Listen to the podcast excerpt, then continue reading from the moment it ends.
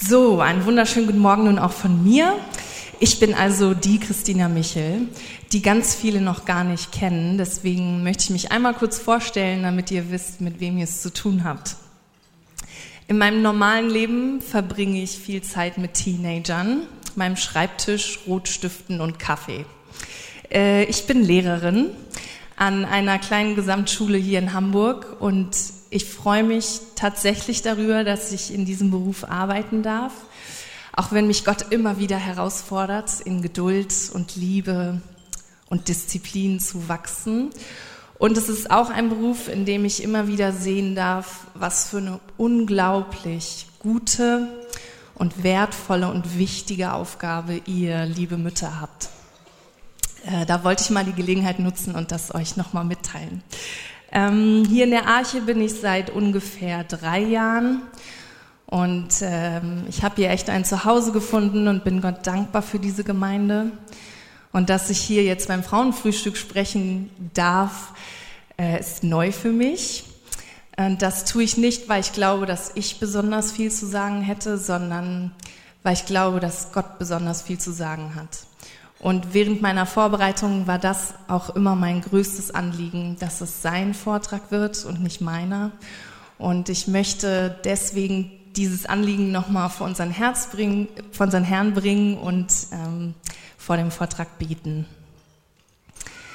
Herr Jesus, ich danke dir, dass du gesagt hast, dass dein Wort niemals leer zurückkommt.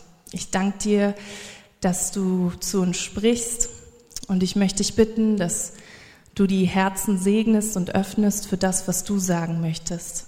Amen. Folge deinem Herzen. Das ist ein Credo, das von unserer Gesellschaft geglaubt, gelebt und vermittelt wird. Wie ein Banner wird es über sämtliche Bereiche unseres Lebens gespannt.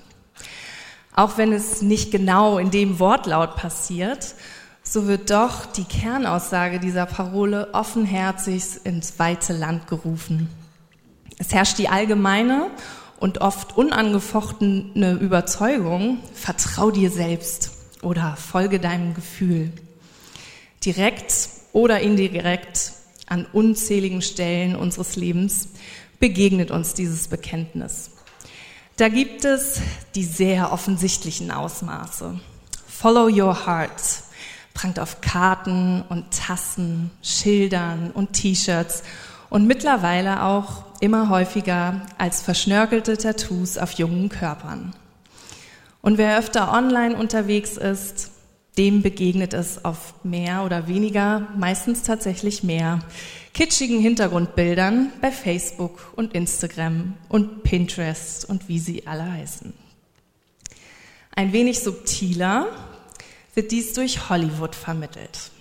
Da ist zum Beispiel die junge Frau, die die Hochzeitsgäste die Luft anhalten lässt, als sie vor dem Traualtar quasi kurz bevor sie Ja sagt, sich doch dazu entscheidet, ihren Verlobten stehen zu lassen und zu ihrer alten Liebe zurückzukehren.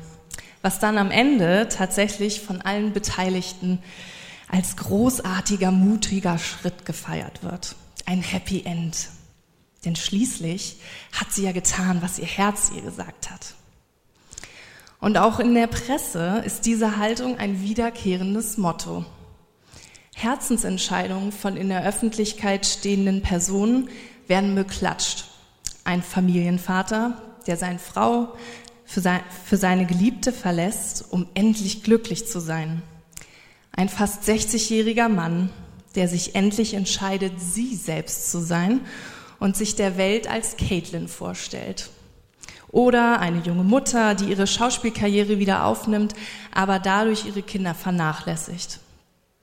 Argumente von kritischen Stimmen werden ganz schnell entwaffnet.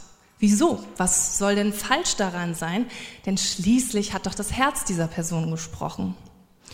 Und es ist tatsächlich so, und das, da könnt ihr mal drauf achten, wenn euch sowas begegnet, ganz viele Entscheidungen, ob sie also wirklich auch fragwürdige Entscheidungen oder unmoralische Entscheidungen, bekommen ihre Legitimation mit dem Glaubensgrundsatz, folge deinem Herzen. Und diese Beispiele scheinen die jetzt vielleicht sehr extrem.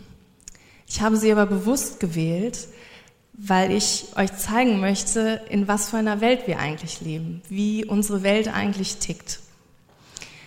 John Bloom ist Mitarbeiter und Autor bei John Piper's Dienst Desiring God und beschreibt diesen Mythos unserer westlichen Wohlstandsgesellschaft sehr passend. Im Wesentlichen ist es der Glaube, dass unser Herz ein innerer Kompass ist, der uns zu unserem eigenen wahren Norden führt, wenn wir nur den Mut haben, ihm zu folgen. Er erklärt also mit dieser Aussage, dass dein Herz ein echter Führer ist, der dich zu wahren Freude und Zufriedenheit führen kann. Aber nur, wenn du es wagst, diesem zu folgen. Das ist das, was die Welt uns ganz oft versucht zu vermitteln.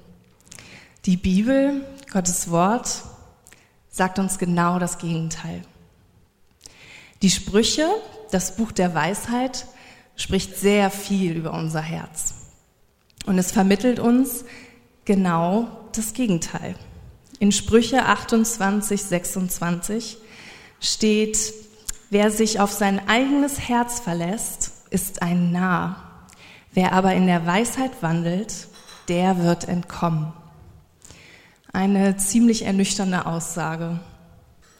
Und an diesem Morgen möchte ich euch mehr erklären und zeigen, was ich eigentlich damit meine, wenn ich sage, wir sollen nicht unserem Herzen folgen. Und ich möchte euch stattdessen zeigen, wie wir unser Herz mit Weisheit füllen und wer unser Herz eigentlich wirklich führen kann. Dazu habe ich den Vortrag in drei Teile geteilt und im ersten Teil sehen wir uns zunächst an, was unser Herz eigentlich ist. Was sagt die Bibel über unser Herz? Im zweiten Teil geht es um unser neues Herz.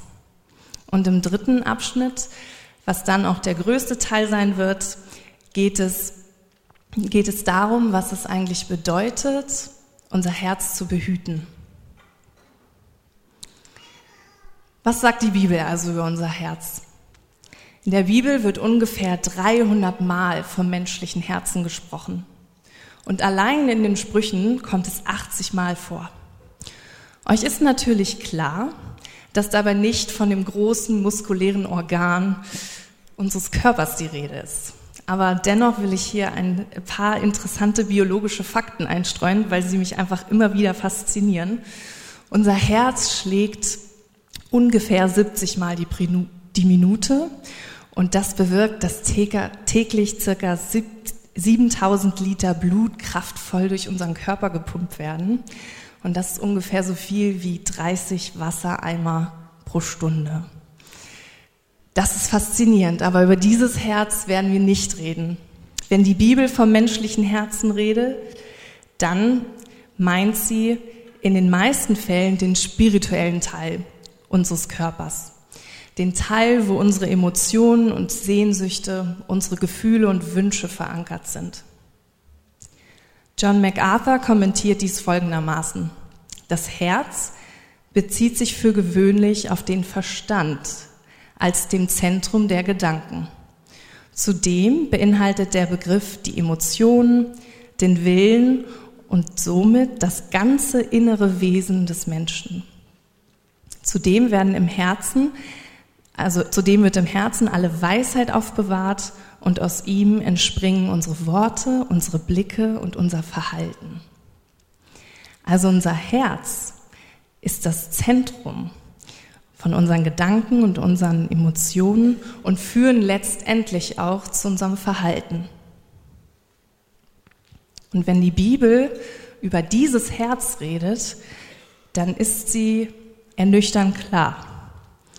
In Jeremia 17,9 heißt es, Überaus trügerisch ist das Herz und bösartig. Wer kann es ergründen?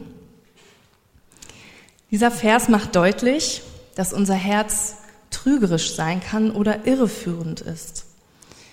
Wenn wir also unserem Herzen folgen, folgen wir einem unzuverlässigen Führer, der uns in die Irre führen kann. Wir folgen also irgendwie einem kaputten Kompass. Zum anderen verdeutlicht dieser Vers auch, dass unser Herz bösartig ist. Es ist böse, weil es ein sündiges Herz ist. Und dieses sündige Herz haben wir seit Beginn unseres Lebens. Von Natur aus, ohne dass wir irgendetwas hinzutun müssten. Die Sünde steckt in jeder Zelle unseres Körpers und ist quasi in der, in der DNA unseres Seins verankert. Die Elberfelder Übersetzung spricht an dieser Stelle auch von einem unheilbaren Herzen. Aber was bedeutet es denn eigentlich, wenn wir sagen, wir haben ein sündiges Herz oder ein krankes Herz? Und Jesus erklärt uns das ein bisschen näher. Er zeigt uns den Zustand unseres Herzens sehr klar auf. In Markus 7, in den Versen 21 bis 23, sagt er, denn von innen, aus dem Herzen der Menschen, kommen heraus böse Gedanken, Unzucht, Diebstahl, Mord, Ehebruch, Habgier, Bosheit, Arglist, Ausschweifung, Missgunst, Lästerung, Hochmut und Unvernunft. Eine unglaublich lange und eine unglaublich negative Liste. Und wenn wir so drüber hinweglesen, so geht's mir zumindest, dann fühlen wir uns vielleicht gar nicht angesprochen. Also spätestens bei Diebstahl und Mord und Ehebruch denke ich, puh, zum Glück bin ich hier nicht gemeint. Aber wisst ihr, wenn ihr da so denkt wie ich, dann erfüllt ihr schon mal ein anderes Kriterium auf dieser Liste. Und das ist nämlich Stolz, Hochmut. Und wir alle sind an dieser Stelle konfrontiert. Und wir alle finden unsere Bosheit in dieser Liste wieder. Lästerung, Unvernunft, Missgunst oder Neid, Unzucht, was auch in Gedanken passieren kann, schlechte Gedanken allgemein oder Habgier. Jedes Herz in diesem Raum wird hier angesprochen oder beschrieben.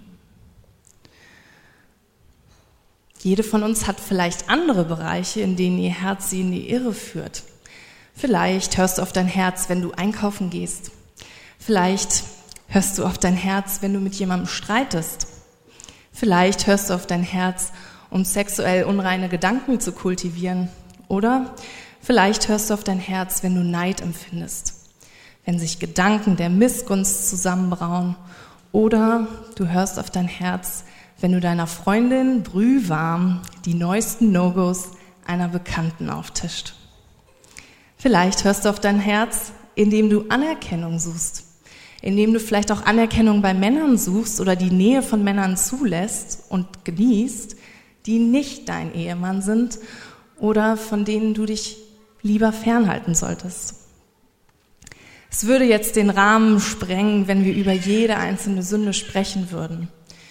Aber ich denke, es wird deutlich, dass dein Herz dich auch im Kleinen immer wieder dazu veranlasst, nicht nur falsch zu denken, sondern dich dann vielleicht auch falsch zu verhalten oder schlechte Entscheidungen zu treffen.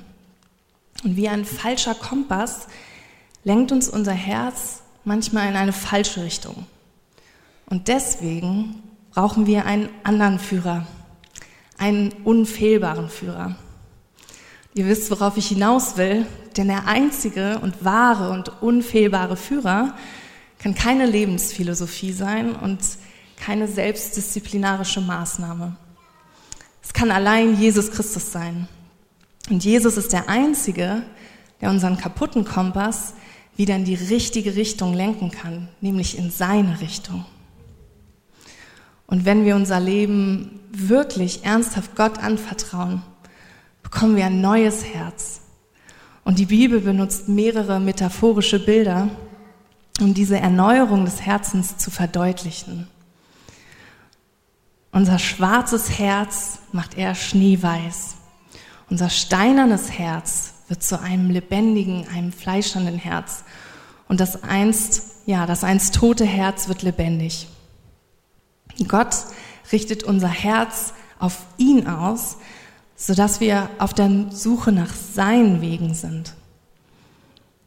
Unser Herz sucht nun Gottes Ehre und nicht mehr unsere und durch den Heiligen Geist wird unser Herz verändert. Und ich glaube, das können viele bezeugen. Viele Wünsche oder Verlangen, die wir vielleicht in unserem alten Leben hatten, rücken immer mehr in den Hintergrund und wir haben sie vielleicht auch gar nicht mehr. Und Gott verändert uns durch seine Gnade. Und wenn es tatsächlich so um unser Herz steht, dann ist es in einigen Lebenssituationen auch absolut legitim, unserem Herzen zu folgen.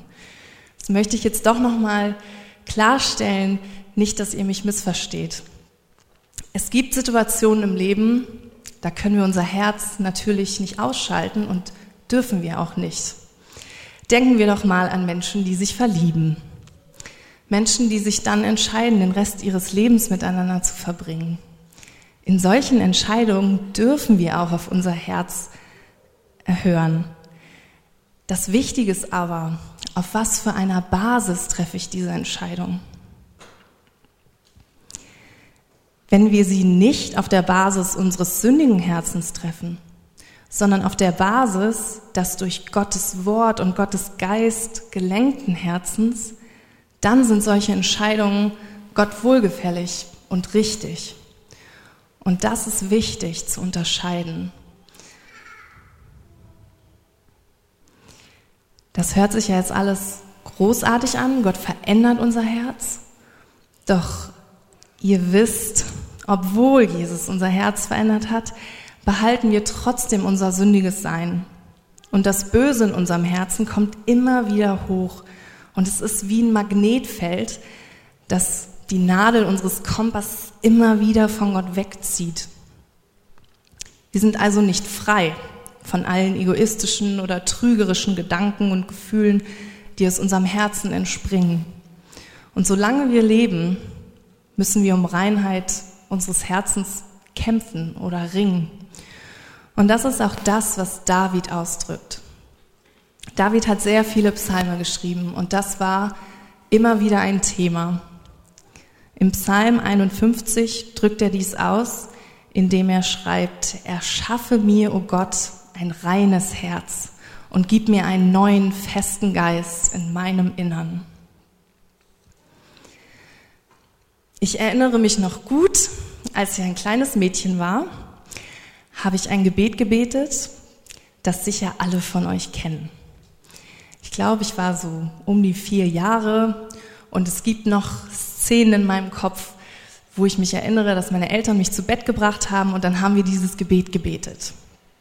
Ich bin klein, mein Herz macht rein, soll niemand drin wohnen als Jesus allein.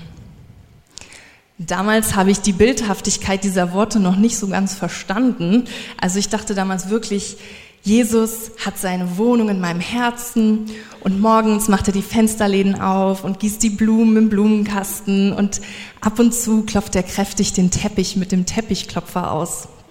Ich bin fast ein bisschen traurig, dass ich dann irgendwann älter geworden bin und die Metaphorik dieses Gebets verstanden habe, weil die Idee dahinter eigentlich so schön ist, dass Jesus in unserem Herzen wohnt.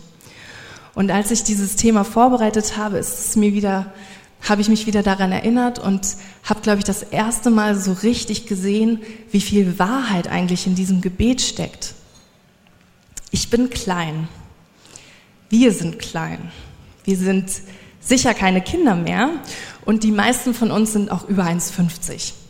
Aber ich glaube, wir können sagen, wir sind klein im Sinne von schwach. Wir sind schwach, wenn es um unsere Gefühle und unsere Gedanken geht. Und so oft überkommen sie uns und sind oder führen uns zur Sünde. Wir sind also schwach, wir sind klein. Ich bin klein, mein Herz macht rein. Nur Jesus kann unser Herz wieder reinmachen. An der Stelle ist das ein klares Gebet, dass wir Gott bitten, dass wir Jesus bitten, dass er unser Herz reinmacht, weil wir es aus uns heraus gar nicht schaffen könnten. Es ist also ein Gebet, dass Jesus unser Herz reinmacht und es ist allein Gottes Wirken und seine Gnade. Ich bin klein, mein Herz macht rein, soll niemand drin wohnen als Jesus allein. Jesus soll mein Herz ausfüllen. Und nichts soll mehr Platz in meinem Herzen einnehmen als Jesus. Und wenn Jesus in unserem Herzen wohnt, dann ist er nämlich stärker als alle Sünde meines alten, meines schlechten Herzens, was mich immer wieder versucht, auch von ihm wegzubringen. Und bevor wir uns gleich noch ein bisschen praktischer ansehen, was es eigentlich heißt, ein reines Herz zu bewahren, ein reines Herz zu erlangen, ist es mir an der Stelle echt nochmal wichtig, euch zu ermutigen, dass ihr dieses Gebet wirklich betet. Das muss auch gar nicht in diesem Wortlaut sein. Aber ich glaube, dass das einfach wichtig ist, dass wir auch mal innehalten und dass wir unser Herz ganz aufrichtig Jesus entgegenstrecken, dass wir es nicht für uns behalten wollen oder dass wir versuchen, es zu verstecken oder die schwarzen Flecken in unserem Herz zu verstecken. Und wir sind so oft so gut da drin, ähm, das ja, zu verbergen. Dann kommt da eine schöne Tischdecke drüber und Blumen drauf und nach außen hin sieht's irgendwie alles nett aus. Aber wisst ihr, Jesus kennt unser Herz noch so viel besser, als wir es kennen. Und er kennt wirklich jeden schwarzen Fleck und jedes Loch. Und für ihn ist, für ihn ist es alles überhaupt keine Überraschung. Und deswegen, deswegen, ja, möchte ich euch ermutigen, dass ihr das echt offenlegt und dass ihr das, dass ihr euer Herz Gott bringt. Und dass sie ihm zeigt, Herr Jesus, an der und der Stelle, genau da, da ist mein schwarzer Fleck und da ist der Punkt, wo mich mein Kompass immer wieder von dir wegbringt. Wir haben also von Gott ein neues Herz bekommen, das von Jesus, von Jesus geführt wird und nicht von unserem alten, von unserem boshaften Herzen das uns immer wieder versucht, in die Irre zu führen. Unser Herz ist ein teures Gut. Es ist teuer erkauft durch das Blut unseres Retters. Es ist kostbar und es ist sehr schützenswert. Das drückt auch Salomo mit einem weiteren sehr eindrücklichen Rat aus. Sprüche 4, und da werden wir jetzt auch ein bisschen bleiben in Sprüche 4, also wenn ihr da mitlesen möchtet. In Vers 23 heißt es, mehr als alles andere Behüte dein Herz, denn von ihm geht das Leben aus. Ich denke, die meisten von euch kennen diesen Vers. Und es wäre jetzt wirklich auch mal ganz interessant zu hören, wie ihr diesen Vers versteht und mit welchen Bereichen eures Lebens ihr ihn vielleicht verbindet. Ich glaube, ich würde viele sehr ähnliche Antworten kriegen, aber vielleicht würde ich auch Antworten gehen, die in ganz unterschiedliche Richtungen gehen. Ähm, mich selbst habe diesen Vers vor allem äh, gehört, als ich noch ein bisschen jünger war, und zwar als Warnung. Es war eine Warnung, dass ich nicht zu schnell eine Beziehung eingehe, dass ich auf mein Herz aufpasse und es nicht zu schnell einem Mann öffne. Und leider, leider, und ich zähle mich dazu, nehmen wir diese Warnung oft nicht ernst genug. Und erst als ich dann selbst erfahren habe, wie viel Schmerz, und ähm, ja, wie lange es eigentlich braucht, bis so ein Herz heilt und wie viele Narben auch zurückbleiben können. Erst dann habe ich den tiefen Wert dieser Weisung verstanden. Und allein über dieses Thema könnte man jetzt einen komplett neuen Vortrag halten. Und ich hoffe auch, dass wir vielleicht an der einen oder anderen Stelle darüber ins Gespräch kommen. Aber so viel sei an dieser Stelle noch gesagt.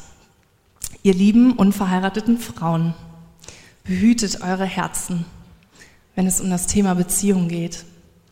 Und habt Mut, euer Herz zu bewahren. Und neben den negativen Erfahrungen, die ich auch selbst erlebt habe, durfte ich auch erleben, wie viel Segen und Freude uns Gott schenkt, wenn wir wirklich bestrebt sind, unser Herz zu bewahren. Und es lohnt sich. Und Gott freut sich darüber. Und deswegen möchte ich euch da echt ermutigen. Behüte dein Herz. Dieser Rat, lässt sich aber auch auf andere Lebensbereiche anwenden. Es ist nämlich ein Prinzip, das sich auf ganz viele Bereiche anwenden lässt. Das sehen wir, wenn wir uns den Kontext anschauen, in dem dieser Vers steht. Im Kapitel 4 beschreibt Salomo den Weg der Gottlosen und er warnt seinen Sohn davor, auf diesem zu gehen. Sprüche 4, 14 bis 50. 14 bis 15. Begib dich nicht auf den Pfad der Gottlosen und tue keinen Schritt auf dem Weg der Bösen. Meide ihn, überschreite ihn nicht einmal, weiche davon und gehe vorüber.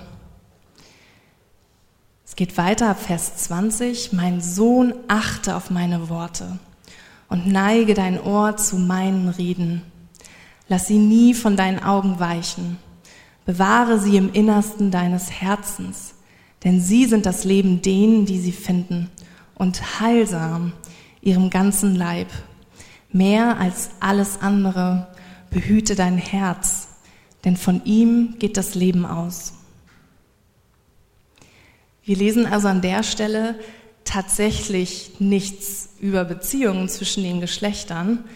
Sein Herz zu behüten bedeutet aber im Wesentlichen, dass wir ein reines Herz bewahren sollen und dass wir nach Weisheit streben sollen, indem wir Gottes Gebote halten und von dem Weg des Bösen weichen.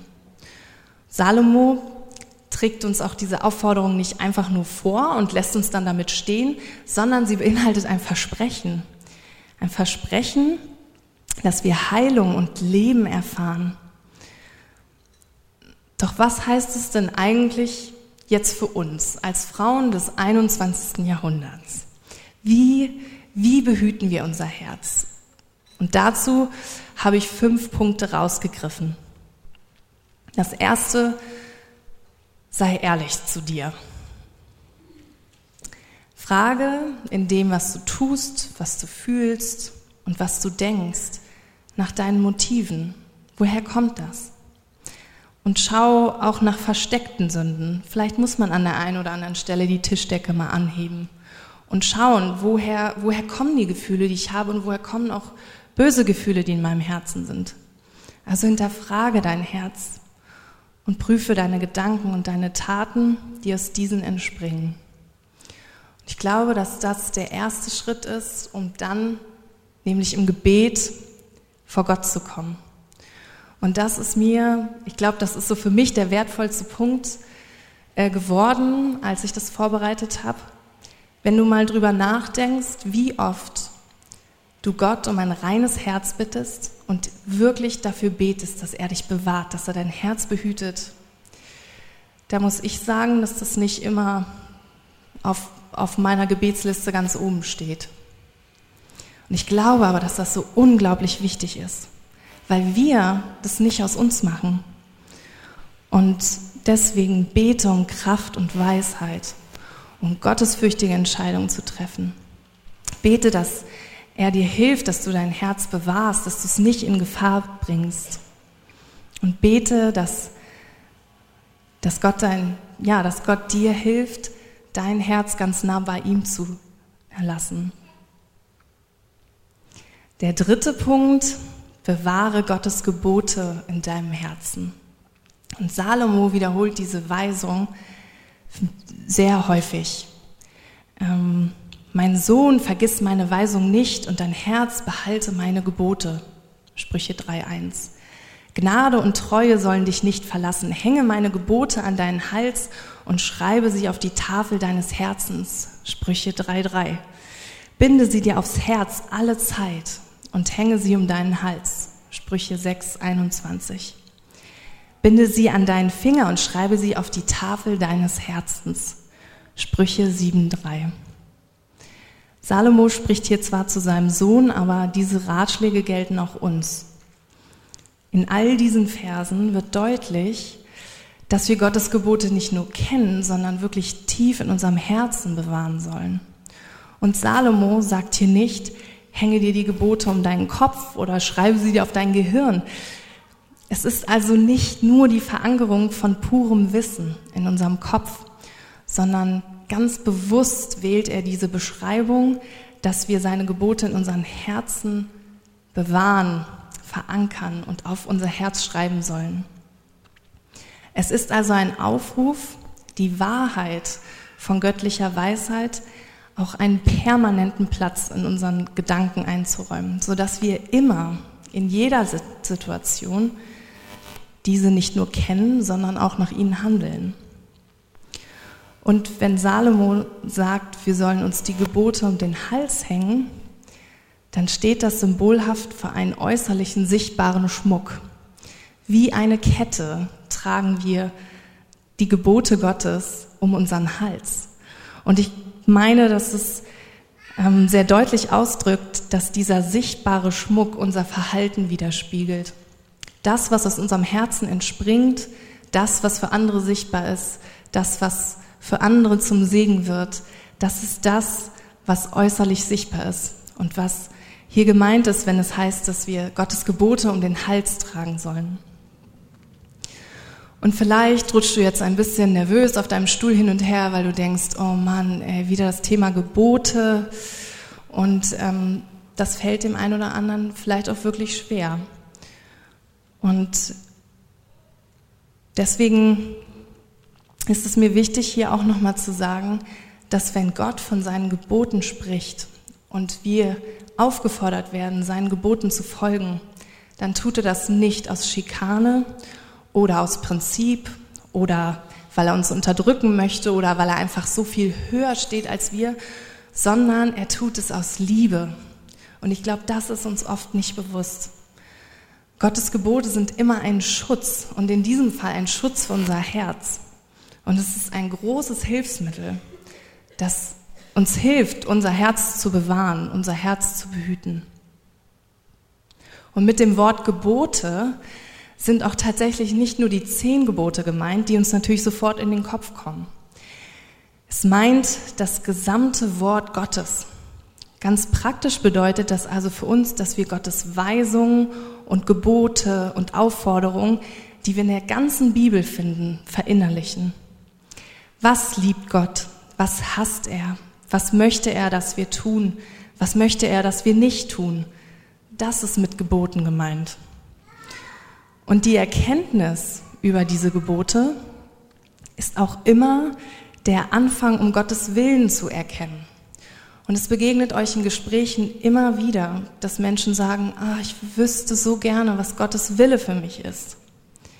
Und es gibt natürlich, es gibt schwierige Situationen, das ist gar keine Frage. Aber wenn wir Gottes Gebote erforschen und sie uns bewusst machen, und nach ihnen handeln, dann wachsen wir immer mehr darin, gut von böse zu unterscheiden und tatsächlich auch Gottes Willen für uns zu erkennen. Und Gottes Gebote bewahren unser Herz und sie geben uns einen Maßstab, den wir ansetzen für unsere Gefühle und unsere Wünsche und unsere Emotionen. Und so wird unser Kompass auf Kurs gehalten. Der vierte Punkt, behüte dich vor schlechten Einflüssen. Wenn du also erkannt hast, wo dein Herz schwach ist, dann begib es nicht unnötig in Gefahr. Und je nachdem, mit welcher Sünde du kämpfst, entscheide dich auch ganz bewusst Nein zu sagen. Und das mag für jeden ganz unterschiedlich ausfallen. Und es gibt auch von Gott keinen festgelegten Plan oder keine festgelegten Richtlinien. Wichtig ist nicht zu fragen, was darf ich und was darf ich nicht, sondern was bewahrt mein Herz bei meinem Herrn? Oder was hält mich von ihm ab? Das sind die Fragen, die wir stellen müssen.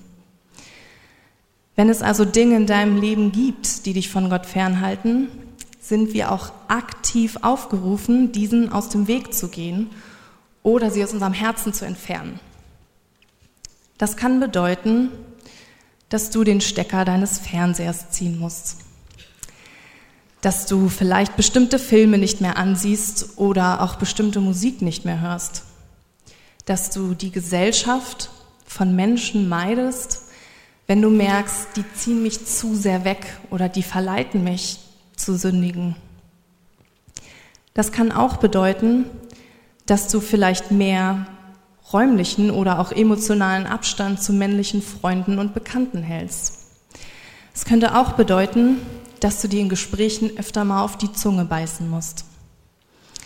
Ich selbst hatte sehr viel Zeit meines Lebens mit Neid zu kämpfen. Und Neid ist wirklich furchtbar. Es raubt dir die Freude und es frisst dich regelrecht von innen auf. Und es hat eine Weile gedauert, aber irgendwann habe ich gemerkt, ich ich muss und ich kann auch was dagegen tun. Weil ganz oft denken wir, ach, wir sind unseren Gefühlen so ausgeliefert und es ist ja auch alles so furchtbar. Aber ich glaube, wir können was dagegen tun. Und bei mir war es wirklich eine banale Entscheidung. Ich habe mich dazu entschieden, dass ich keine Frauenzeitschriften mehr kaufe und dass ich bestimmte Internetseiten oder Facebook-Profile nicht mehr angucke. Und das klingt vielleicht auch ja einfach ein bisschen merkwürdig, dass eine erwachsene Frau sowas noch nötig hat, aber die Überwindung hat sich gelohnt. Es hat tatsächlich geholfen und Gott hat gearbeitet und hat mich in dem Punkt auch wirklich geheilt. Und da bin ich sehr dankbar. Die Liste der möglichen Dinge, die ihr tun könnt, lässt sich endlos fortführen. Wichtig ist, dass du wirklich ehrlich bist und dass du auch mutig Entscheidungen triffst und auch ganz praktische Entscheidungen triffst, um dein Herz zu schützen. Der fünfte und letzte Punkt, predige deinem Herzen. Der von mir sehr geschätzte Buchautor Jerry Bridges beschreibt in einem seiner Bücher, dass wir oft unserem Herzen zuhören, anstatt das Gegenteil zu tun, nämlich unseren, unsere Ohren davon abzuwenden und unserem Herzen zu predigen. Wenn dein boshaftes Herz also laut ruft und sagt, hey, hör mir zu, tu das, was ich möchte, gib mir das, was ich verlange, dann schließe deine Ohren und predige deinem Herzen. Bewahre dein Herz indem du es nicht nur vor schlechten Einflüssen schützt, sondern indem du es mit Weisheit füllst. Wenn dein Herz dir einreden möchte, dass es sich nicht lohnt, auf Gottes Führung zu vertrauen, dann hör nicht hin. Predige ihm das Gegenteil. Der Herr ist mein Hirte. Er wird mich recht führen. Und wenn dein Herz Angst davor hat, was andere von dir denken, dann predige ihm, wenn Gott für mich ist, wer kann gegen mich sein? Und wenn dein Herz mutlos und schwach ist, dann predige ihm, der Herr gibt den Müden Kraft und in ihm finden wir Stärke. Wenn dein Herz daran zweifelt, dass Gott dich versorgen wird, dann predige ihm, er wird mir alles geben und ich werde keinen Mangel haben. Und wenn dein Herz Angst hat, dann tröste es. Der Herr ist mein Licht und mein Heil. Vor wem sollte ich mich fürchten? Der Herr ist meines Lebens Kraft. Vor wem sollte mir grauen? Und wenn dein Herz verzagt, weil so viel Schlechtes in deinem Leben passiert, dann predige ihm. Ich weiß aber, dass denen, die Gott lieben, alle, alle Dinge zum Besten dienen. Und diese Weisheiten müssen wir uns und sollen wir uns immer wieder zusprechen, einander, aber auch uns selbst. Und vielleicht sitzt du jetzt auch hier und denkst, ja, das sind ja irgendwie ganz nette Ratschläge, aber eigentlich ist es eh egal, weil mein Herz ist sowieso kaputt. Ich muss mich gar nicht erst bemühen, es überhaupt noch zu, besch zu beschützen. Vielleicht hast du unweise Entscheidungen in deinem Leben getroffen und hast selbst dein Herz vielen Gefahren ausgesetzt. Vielleicht hast du dich aber auch richtig angestrengt, dein Herz zu bewahren, aber jemand anders hat dein Herz gebrochen. Oder Gott hat Geschehnisse in deinem Leben zugelassen, die dein Herz ganz aufgerieben haben. Oder es ist dadurch verhärtet worden. Wenn du dich so heute fühlst, dann sei dir ganz sicher, Gott ist bei denen, die gebrochenen Herzens sind. Im Psalm 34, 19 lesen wir den wunderschönen Vers. Der Herr ist nahe denen, die zerbrochenen Herzens sind und hilft denen, die ein zerschlagenes Gemüt haben. Und das Schöne ist, Gott verspricht uns nicht nur, dass er uns nahe ist, sondern er verspricht uns, dass er unser Herz heilen kann. Im Psalm 147, 3 lesen wir, er heilt, die zerbrochenen Herzen sind und verbindet ihre Wunden. Mit Gottes Hilfe kann dein Herz also wiederhergestellt werden. Und vielleicht erfordert es Zeit und Geduld und viel Kraft Und vielleicht sitzen die Wunden auch so tief, dass du dir überhaupt nicht vorstellen kannst, dass sie jemals wieder heilen könnten. Und vielleicht wird dein Herz auch viele Narben zurückbehalten. Aber du darfst dir ganz sicher sein, dein Gott wird dir nahe sein und er vermag es, dein Herz zu heilen. Halte dich immer und immer wieder an diesem Versprechen fest. Unser Herz zu bewahren ist also eine aktive Entscheidung. Und wir müssen ihr täglich, vielleicht stündlich, vielleicht auch manchmal minütlich nachgehen. Jeden Tag müssen wir also die Entscheidung treffen, nicht auf unser verdorbenes, unser schlechtes Herz zu hören und nicht diesem falschen Kompass zu folgen, sondern immer wieder unserem Herzen zu predigen, es mit Gottes Weisheit und Gottes Verheißung und Versprechung und Gottes Geboten zu füllen und mit Jesus in unserem Herzen, dem einzig richtigen Führer, dem einzig wahren Kompass zu folgen. Und das Ganze auch nicht aus unserer Kraft, sondern aus der Kraft unseres Herrn, der uns versprochen hat, dass er uns gerne Weisheit gibt, wenn wir ihn darum bitten. Ich möchte mit einem Gebet Davids enden, das ich euch auch für die nächste Zeit mitgeben möchte. Es drückt nämlich so treffend und ausdrücklich aus, dass wir unsere Herzen immer und immer wieder neu zu Gott hin ausrichten sollen und ganz aufrichtig und ehrlich nach seiner Führung bitten. Der Vers steht in Psalm 139, 23. Erforsche mich, o oh Gott, und erkenne mein Herz Prüfe mich und erkenne, wie ich es meine, und sieh, ob ich auf bösem Wege bin, und leite mich auf dem ewigen Wege. Amen.